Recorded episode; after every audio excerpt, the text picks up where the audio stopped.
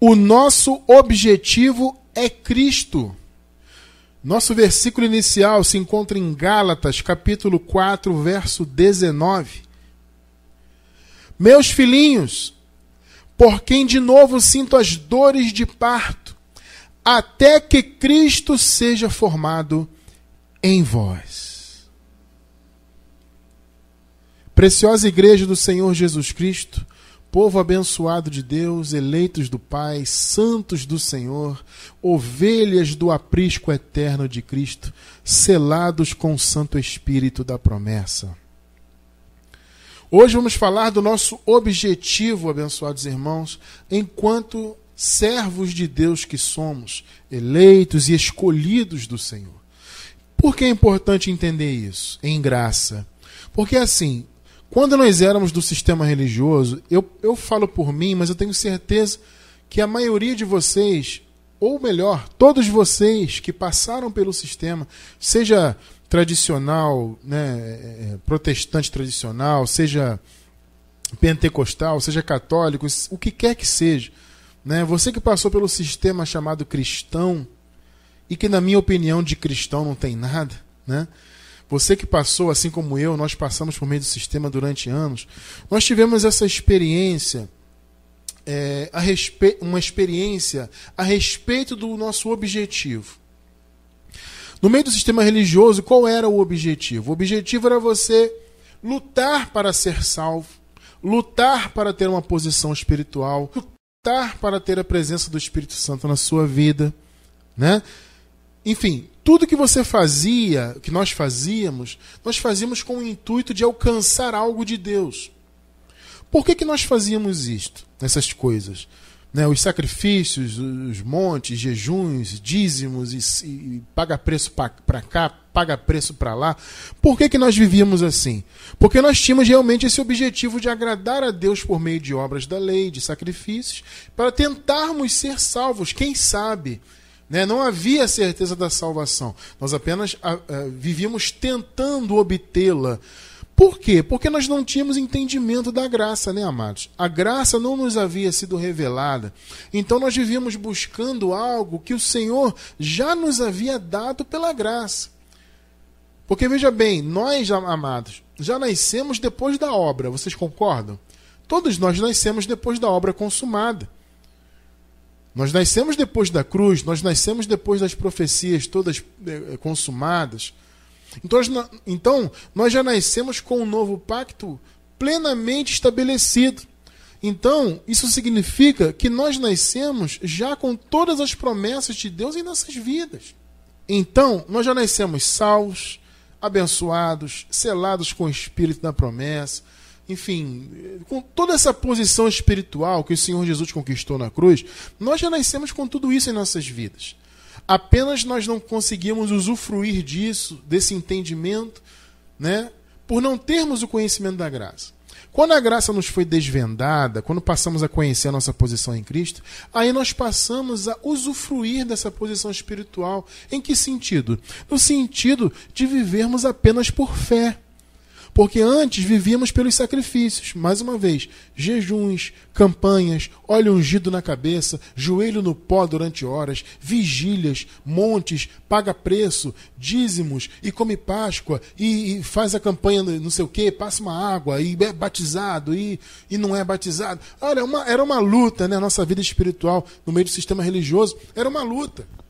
E por que nós vivíamos nessa luta? Então, por causa desse objetivo que nós tínhamos de alcançar uma posição espiritual de, no, de modo que pudéssemos ser salvos.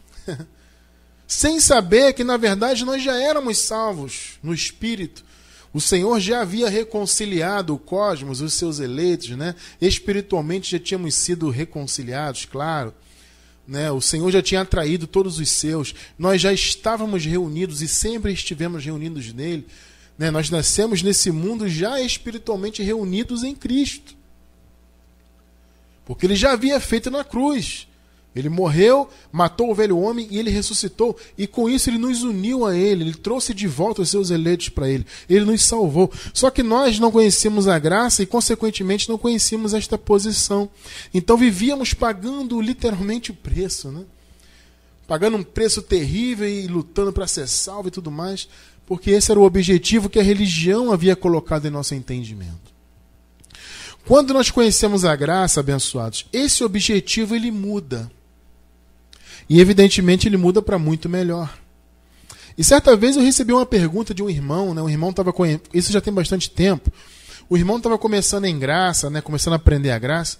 E ele me procurou e falou assim: "Ô abençoado, é, quando eu era da lei eu tinha, né?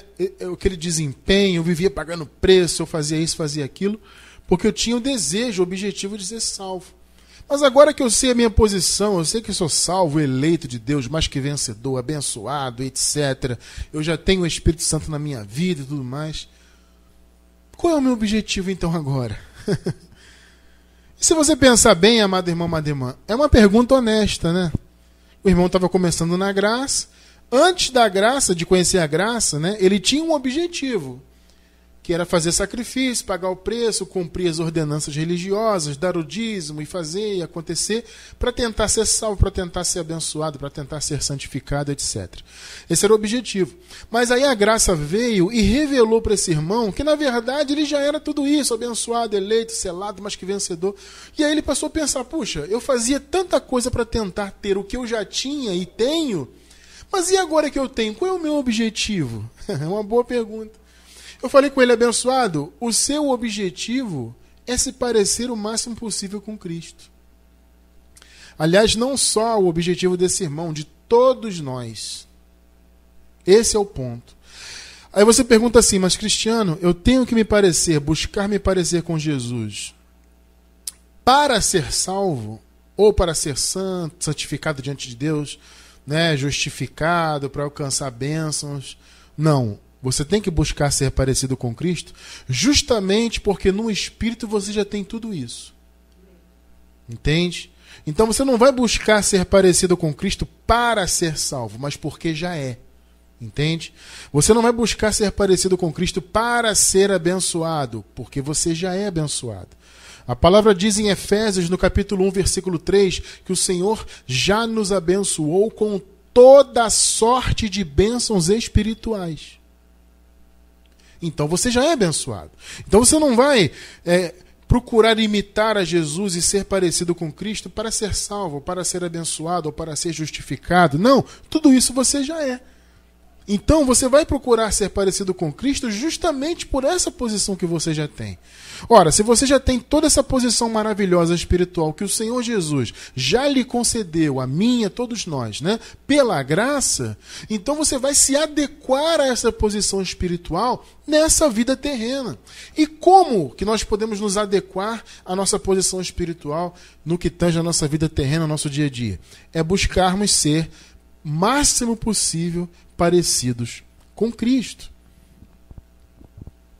Então, esse é, é um objetivo maior de todo cristão.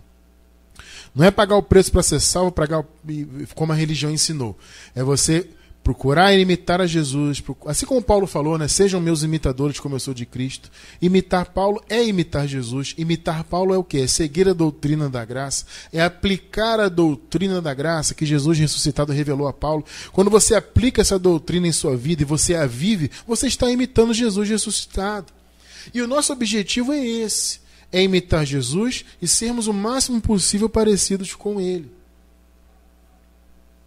É isso que é importante. Amado, é importante ter objetivo na vida. Isso vale para as duas áreas da nossa vida, para a área material e para a área espiritual. É claro que para a área material é importante você ter objetivo. Ah, eu quero alcançar um objetivo aqui, quero alcançar um objetivo ali, quero alcançar aquele emprego dos meus sonhos, ou abrir o meu negócio, ou fazer aquele curso, ou fazer uma viagem, sei lá. São objetivos. E, os objetivos vão nos, nos impulsionando os objetivos que nós temos na vida, eles são verdadeiros combustíveis, né, para que nós possamos avançar, conquistar, né, tudo mais. E no caso na vida espiritual, esse objetivo também nos impulsiona a não ficarmos parados quanto à nossa salvação da mente, tá? Porque olha só, a salvação alcançou a nossa mente. Eu vou deixar embaixo do vídeo no YouTube uma mensagem que fala das três manifestações da salvação. Nós fomos salvos no Espírito lá na cruz, reconciliados. seremos salvos quanto ao corpo, quando recebemos corpos glorificados, e fomos salvos quando a graça foi revelada na nossa mente, a nossa mente, nossa psique, a nossa alma, o nosso entendimento foi salvo pela graça. A salvação que estava em nosso espírito se manifestou em nossa mente. Né? Então, quando essa salvação é, alcançou nosso entendimento, quando o Evangelho da Graça nos foi revelado, ele nos deu esse objetivo de sermos de buscarmos ser parecidos com Cristo. Porque quando a graça foi revelada, abençoados, começou em nossas vidas um processo maravilhoso de transformação. A graça abriu nosso entendimento, iluminou os nossos olhos, e a partir de então nós entramos nesse processo de transformação. E recebemos de Deus esse objetivo, que é Cristo. É o nosso alvo, é o nosso espelho, é o nosso objetivo é Cristo. É alcançar Cristo sendo formado em nós. Veja bem, enquanto humanos, tá? Nesse mundo. No espírito, Cristo já está nele. A palavra diz que nós, nós somos um espírito com Deus. Né? Diz lá: aquele que se une ao Senhor é um espírito com ele. Então, espiritualmente, eu, vocês, todos nós, já somos um espírito com Deus. Amém? Louvado seja Deus. Mas eu estou falando enquanto seres humanos nesse mundo enquanto portadores ainda de um corpo carnal. Esse corpo carnal que é contrário às coisas de Deus, né? a carne que quer sempre praticar o mal, quer sempre estar em desacordo com as coisas espirituais. A nossa luta é contra essa carne. Né? A palavra diz que a carne milita contra o espírito e o espírito milita contra a carne. Então, nosso inimigo é essa carne. Então, quanto mais nós buscamos nos parecer com Jesus enquanto seres humanos, né, ou seja, termos as, as características dele em nossas vidas terrenas, mais longe da carne nós estaremos. Vocês entendem a importância disso?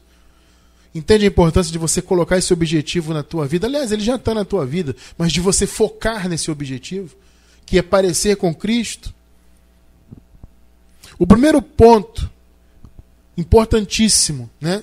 em relação a essa questão do, de, de termos Cristo formado em nós, é entendermos que nós estamos em fase de crescimento. Todos nós. Claro que uns estão um pouco mais avançados porque já conhecem a graça há mais tempo, têm mais experiências com Deus e com a revelação. Mas todos nós, dos mais novos em graça até os mais antigos, todos nós estamos caminhando, buscando ter Cristo sendo formado em nós a cada dia, e cada um está no seu estágio e evoluindo. Mas todos nós estamos crescendo, todos nós estamos em fase de crescimento. Esse pontapé inicial, por assim dizer, em nossa fase de crescimento, foi justamente ter conhecido a graça.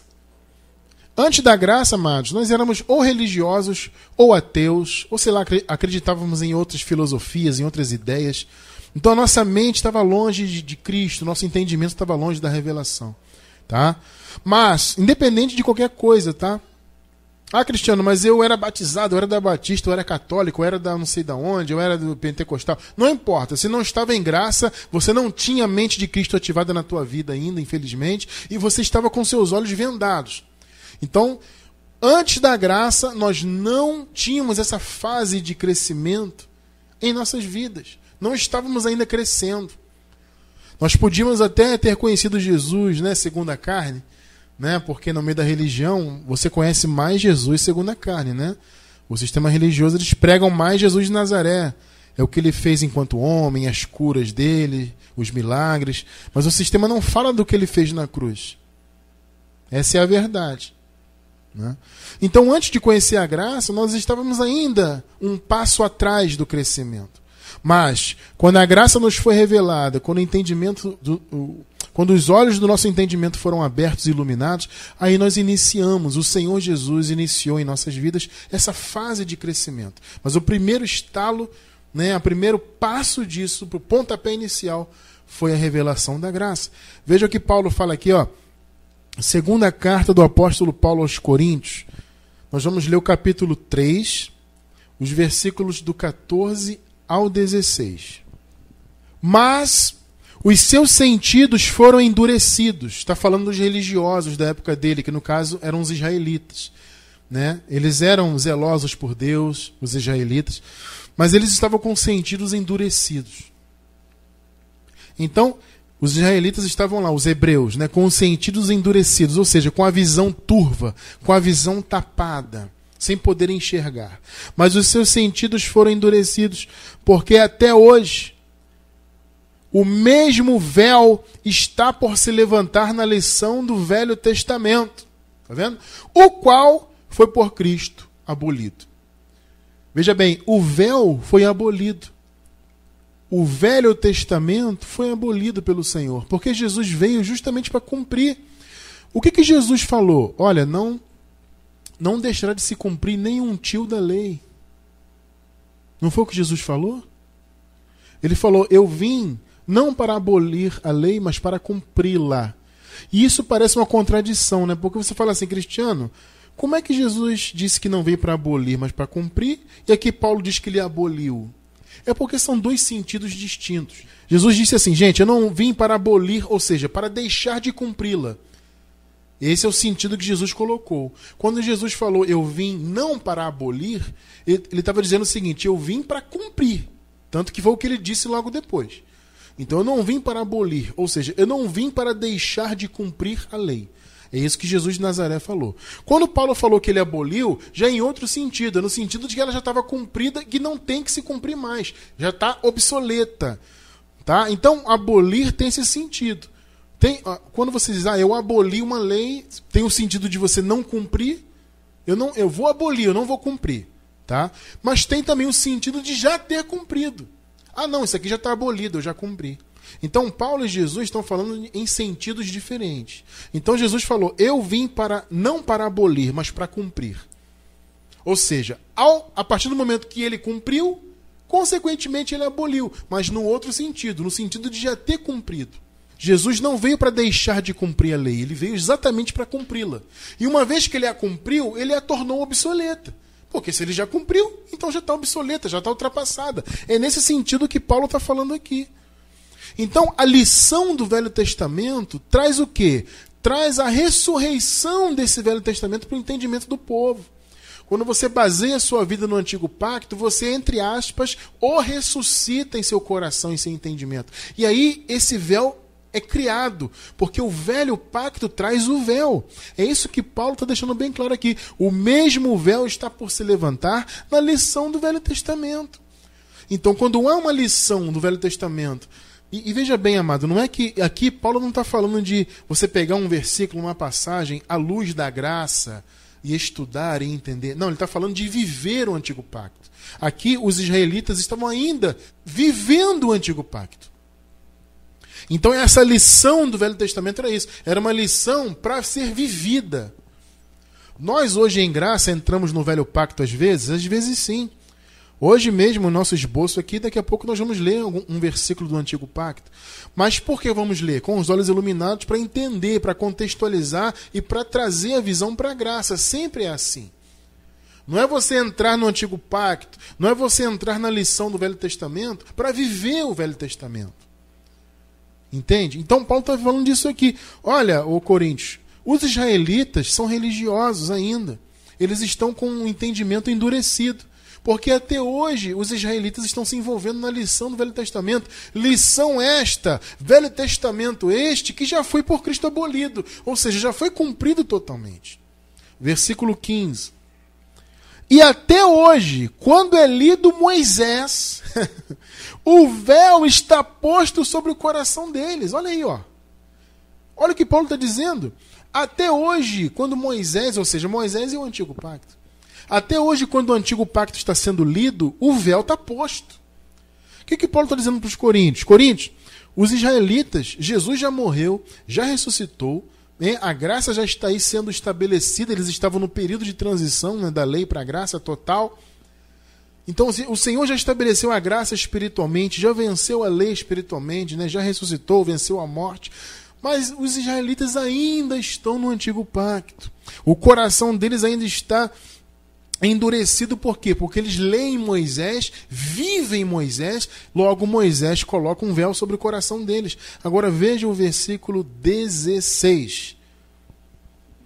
O 16, amados, foi o que aconteceu conosco, comigo, com vocês que estão ao vivo, com vocês que estão pela gravação. Foi isso aqui que ocorreu conosco, ó, 2 Coríntios 3,16. Mas, quando se converterem ao Senhor, então o véu se tirará. Louvado seja Deus. Eu, você, todos nós tivemos o entendimento iluminado. Todos nós fomos convertidos. E sabe quem nos converteu? Foi no, fomos nós mesmos que nos convertemos? Ah, eu quis aceitar Jesus. Não, foi Deus que nos converteu. Foi Deus que abriu nosso entendimento. Então, nós nos voltamos para o Senhor. A palavra converter aqui no grego é se voltar para. Então, o que, que Paulo está dizendo? Quando os israelitas se voltarem para o Senhor Jesus, então o véu vai sair deles. Porque até então eles estavam em Moisés. Assim, amados, como a maioria das igrejas hoje está em Moisés. Há dois caminhos: Moisés e Jesus. Lei e graça. As igrejas hoje dizem que estão em Jesus, mas na verdade estão em Moisés. Elas podem ter aparência de, de modernosa, tem muita igreja, eu chamo de modernosa, né? Toda moderna, para frentex, não sei o quê. Os pastores hoje, os mais novos, inclusive, estão investindo muito nisso. Nessa aparência mais para frentex, com roupas modernas, com uma, uma, congregação com uma iluminação diferente, colorida e tudo mais, e festa, e show. Eles estão investindo muito nisso. Olha, amado, pode ter a aparência que for de, jo, de jovem, de liberal, de não sei o quê se está com obras da lei, com jejuns, com batismos, com santa ceia, que é Páscoa, com dízimos, com que quer, com todas essas obras da lei. Se está com isso, não é, não é graça. Mas cristiano, é, eu prego a graça, mas está pedindo dízimo, não é graça. Ah, prega a graça, nós tem aqui, nós fazemos um sinal visível da nova aliança, que é comer o pão. Sinal visível, onde é que está isso na Bíblia? Sinal visível. E tem ministério que diz que prega a graça com esse negócio de sinal visível. Ah, Santa Ceia é o sinal visível, é o, é o tangível da nova aliança. Que papo furado, abençoado. A nova aliança não tem esse negócio de tangível, de, de visível. A nova aliança nós vivemos por fé, não por vista. Mas está cheio de gente aí dizendo que prega a graça misturando dízimo, Santa Ceia, não sei o que, não sei o que lá. Ou seja, o véu não foi retirado ainda do povo. Então, quando nós realmente nos voltamos para o Senhor, eu, vocês, todos nós que estamos em graça verdadeira, quando nós nos convertemos, quando nós voltamos para o Senhor, o véu de fato foi tirado de nossos olhos. E aí esse processo se iniciou né, em nossas vidas de transformação, um processo de crescimento. Vamos voltar para o versículo 1, Gálatas 4, 19. Eu vou me, ater aqui a uma, um pedacinho desse versículo que é importante. Veja só. Meus filhinhos, por quem de novo sinto as dores de parto, até que Cristo seja formado em vós. Olha o que Paulo fala, até, aliás, por quem de novo eu sinto as dores de parto. Por que de novo? Por que Paulo falou isso? Porque, abençoados, o apóstolo Paulo, ele havia pregado a graça para os Gálatas, e a igreja dos Gálatas havia sido criada em graça.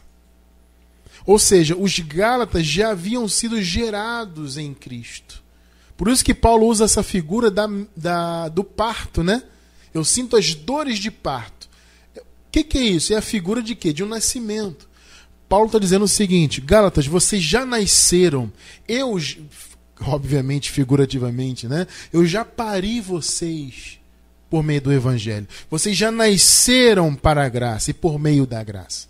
Só que os Gálatas, queridos, estavam retornando para as obras da lei, estavam andando para trás. Por quê? Porque a, a igreja dos Gálatas havia sido invadida por pessoas do sistema religioso por pessoas judaizantes que estavam fazendo os Gálatas viverem novamente debaixo da lei. Então, naturalmente, o apóstolo Paulo foi avisado, né? E ele escreveu essa carta, chamando a atenção dos Gálatas. Naturalmente, Paulo recebeu informação. Paulo, olha, você pregou lá a graça para os Gálatas, eles começaram muito bem na graça. Mas, Paulo, eles estão de novo na lei, eles estão pagando preço, eles estão guardando sábado, eles estão circuncidando e tudo mais. Então Paulo escreveu a carta alertando aos Gálatas e falou: Gálatas, eu estou de novo sentindo as dores de parto. Gálatas, eu estou precisando parir vocês novamente. Porque eu preguei, vocês nasceram para a graça, mas vocês voltaram para o ventre, figurativamente. Ou seja, vocês andaram para trás, Gálatas. Vocês estavam em graça e andaram para trás. Amados, nós não podemos jamais andar para trás. Você que está ao vivo com a gente, está pela gravação no YouTube, coloca isso no teu coração. Você já foi criado em graça? Você já foi parido em graça? Já, foi, já nasceu para a graça? A sua mente já foi renovada? O seu entendimento já foi iluminado? O véu já foi retirado dos seus olhos? Sim, Cristiano França. Então não volte atrás. Não volte.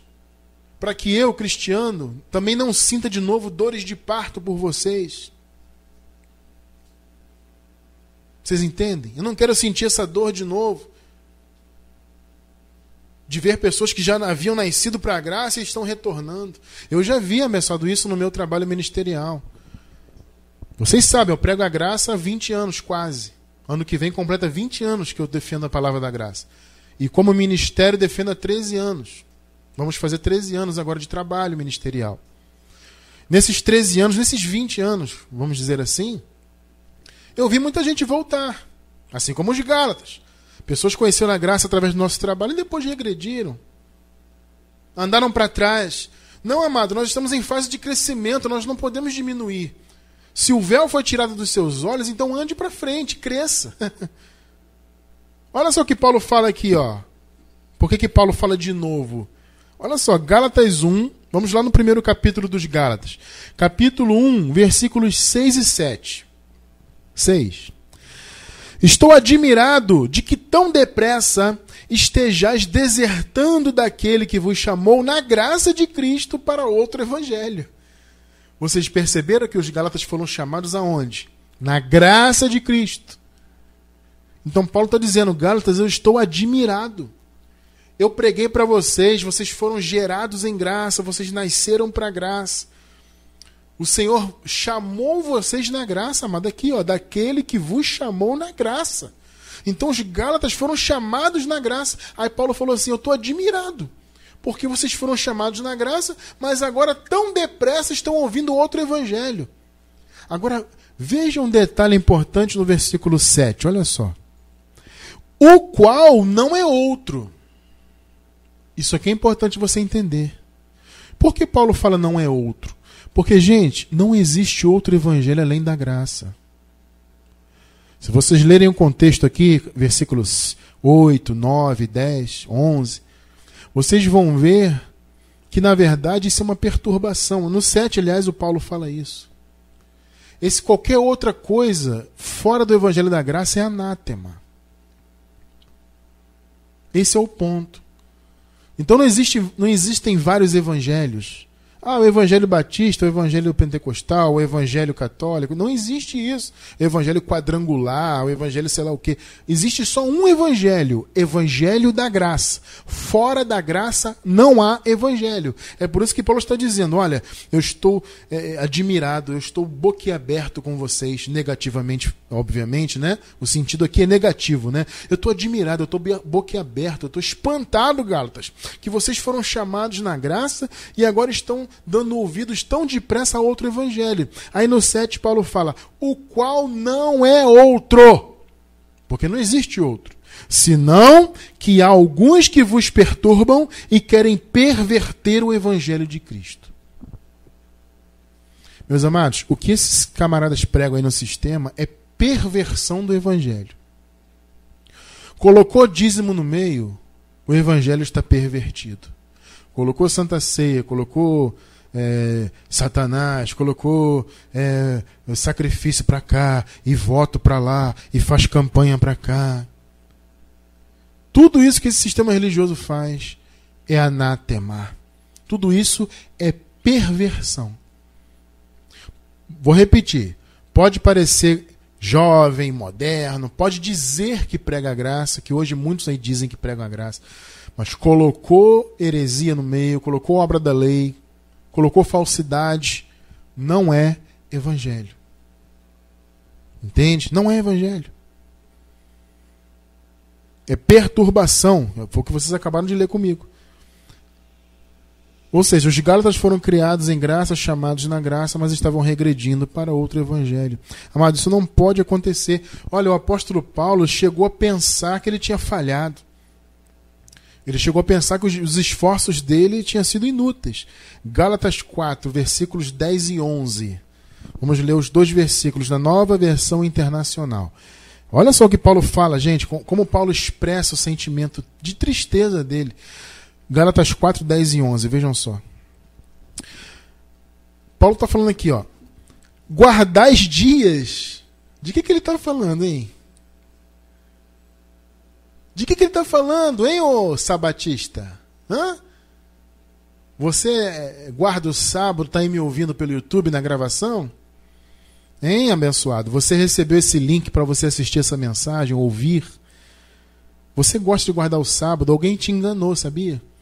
Alguém disse que você tem que guardar o sábado porque isso, porque aquilo. Olha o que Paulo está falando. Guardai dias e meses e tempos e anos. Paulo está falando o quê? Das cerimônias judaicas. Guardar dia é o quê? Guardar sábado. Guardar meses são, eram festas judaicas, tempos, anos, ou seja, eram as datas judaicas, da religião judaica, obra da lei. Aí Paulo fala: guardai dias, meses, tempos, anos. Temo que os meus esforços por vocês tenham sido inúteis. Olha que palavra do apóstolo. O que, que ele está dizendo? O Gálatas, o que eu fiz por vocês, a graça que eu preguei, eu tenho medo que tenha sido em vão. Porque eu preguei, mas vocês estão guardando dias, está guardando sábado, está é, circuncidando. Naturalmente, né, estavam sendo levados a, a, a, serem dizimistas, entre aspas, a, enfim, praticar as obras da lei diversas. Então Paulo se sentiu triste. Acho que o meu esforço por vocês foi inútil, porque eu preguei a graça, vocês estão guardando dias, estão circuncidando, fazendo isso e aquilo. Amados, para que Cristo seja formado em nós, é preciso, antes de tudo, que o Evangelho da graça nos seja revelado, só que não é apenas isto, evidentemente. A partir dessa revelação, nós precisamos seguir uma vida em linha com essa palavra. Você não pode voltar atrás para o legalismo. Você tem que seguir em diante. Abandonar obras da lei, como você teve a revelação, você abandona. A partir desse momento que o véu te foi retirado dos teus olhos, você passa a crescer. Para que Cristo seja totalmente formado em você. Esse é o nosso objetivo. É Cristo. É ter Cristo sendo formado em nós. Se você está em obras da lei, você não vai conseguir ter Cristo sendo formado em você. Então nós temos que, a partir do momento que a graça foi revelada, buscar crescer cada vez mais em graça, em conhecimento. Porque, amado, o principal ingrediente para que Cristo preencha completamente o nosso caráter é o conhecimento. Cristiano França, como é que Cristo vai ser formado em mim? É você conhecendo a palavra, para que você aplique a palavra na sua vida. Se você não conhecer, você não vai aplicar. Efésios 4, versículos 12 e 13. 12. Tendo em vista o aperfeiçoamento dos santos, para a obra do ministério, para a edificação do corpo de Cristo. Aqui Paulo está falando dos ministérios, né? Os ministérios foram dados para, aperfeiço, para o aperfeiçoamento da igreja. Agora veja o 13. Olha o 13. Até que todos cheguemos à unidade da fé esse é o objetivo, que toda a igreja chegue à unidade da fé e do pleno conhecimento do Filho de Deus, ao estado de homem feito à medida da estatura da plenitude de Cristo. Você percebe por que, que os ministérios existem? Por que, que eu estou aqui, amados, exercendo esse ministério aqui? Trazendo a palavra para os irmãos, pregando essa palavra para vocês, para que vocês sejam aperfeiçoados. Entende? O ministério é exercido para isso, para que a igreja seja aperfeiçoada, para que nós alcancemos o estado de homem feito à medida da estatura da plenitude de Cristo. Então esse é o nosso objetivo, é termos a plenitude de Cristo em nossas vidas enquanto seres humanos nesse mundo. No espírito já temos, é bom frisar isso. No espírito já temos, mas à medida que vamos crescendo no conhecimento, nós trazemos, por assim dizer, do espírito para fora. Os benefícios, as bênçãos, o caráter de Jesus que está no espírito, ele vai se exteriorizando para que seja aplicado em nosso dia a dia. Assim, amados, Cristo vai sendo formado em nós. Por isso é importante você crescer em conhecimento. Você estudar, você ouvir a palavra, você ler as cartas do apóstolo, você entender a graça, você ouvir nossos estudos, ler os nossos textos. Para que você tem que se esforçar para isso? Para que Cristo seja cada dia sendo formado em você. Você teve a revelação da graça, mas agora você tem que conhecer. Para que você alcance, como nós acabamos de ler, a medida da estatura plena de Cristo. E aí, amado, à medida que essas coisas vão acontecendo, à medida que Cristo vai sendo formado em nós, nós vamos tendo uma identificação completa com Cristo. E aí, as características de Cristo vão sendo amoldadas à nossa, ao nosso caráter, à nossa vivência, ao nosso dia a dia. A primeira coisa que acontece, amado, é a mente de Cristo ser ativada em nossa mente. Amado, você só entende a graça porque a mente de Cristo foi ativada na tua mente. Ezequiel 36, 26. Olha só que profecia linda aqui, amado. E que já se cumpriu, já é uma realidade, evidentemente. Ezequiel 36, 26. E dar-vos-ei um novo coração. Ó, coração é mente, né? E porei dentro de vós um espírito novo. Graças a Deus, nós já temos um espírito renovado um espírito com a presença do Espírito Santo em nós. E tirarei da vossa, é, da vossa carne o coração de pedra e vos darei um coração de carne. É uma, é uma figura, né? ou seja, vou mudar o coração de vocês. O coração vai estar é, petrificado e ele vai se tornar mole. Figurativamente é o que? O seu entendimento vai ser aberto. O coração de vocês vai ser novo. Ou seja, a mente vai ser nova. Olha que profecia linda. Agora veja o cumprimento. 1 de Coríntios, capítulo 2, verso 16. Primeiro lemos a profecia aqui de Ezequiel. Agora veja Paulo falando aqui, ó. 1 Coríntios 2,16. Porque quem conheceu a mente do Senhor para que possa instruí-lo? Mas nós temos a mente de Cristo. Tá vendo? O Senhor profetizou lá, o Senhor falou, né? Ezequiel profetizou, ou seja, Deus falou por meio do profeta: Eu vou dar para vocês um novo coração, um novo espírito, um novo interior, uma nova mente. Está aqui, ó, é a mente de Cristo que nós temos em nome de Jesus. Quando a graça foi revelada, a mente de Cristo se ativou, entre aspas, em nossa mente. Então, primeiro começou a mente de Cristo, para que nós possamos viver a vida de Cristo. O Senhor nos matou na cruz, né? Nós já estudamos isso aqui, estamos mortos. Eu vou deixar embaixo do vídeo no YouTube o link da mensagem. Já estamos mortos. Na cruz, o Senhor matou o velho homem para que nós pudéssemos viver a vida de Cristo. Gálatas 2:20, vamos lá. Já estou crucificado com Cristo, e vivo não mais eu, mas Cristo vive em mim. Tá vendo? Não sou eu mais que vivo, porque a carne morreu, eu não estou mais vivo, eu estou morto. Entende? Para Deus, amado, para Deus nós estamos mortos. Deus nos vê justos no Espírito Santos, abençoados. É como Deus nos vê. Já estou crucificado com Cristo, não vivo mais eu, mas Cristo vive em mim. E a vida que agora vivo na carne, vivo-a na fé do Filho de Deus, o qual me amou e se entregou a si mesmo por mim. Tá vendo? É a mente de Cristo e a vida de Cristo. Louvado seja Deus. Ou seja, é o caráter de Cristo, amados, sendo moldado ao nosso caráter. O nosso caráter, né, que está sendo moldado ao caráter de Cristo, melhor dizendo, está a cada dia, nós estamos a cada dia buscando ser parecidos com Cristo.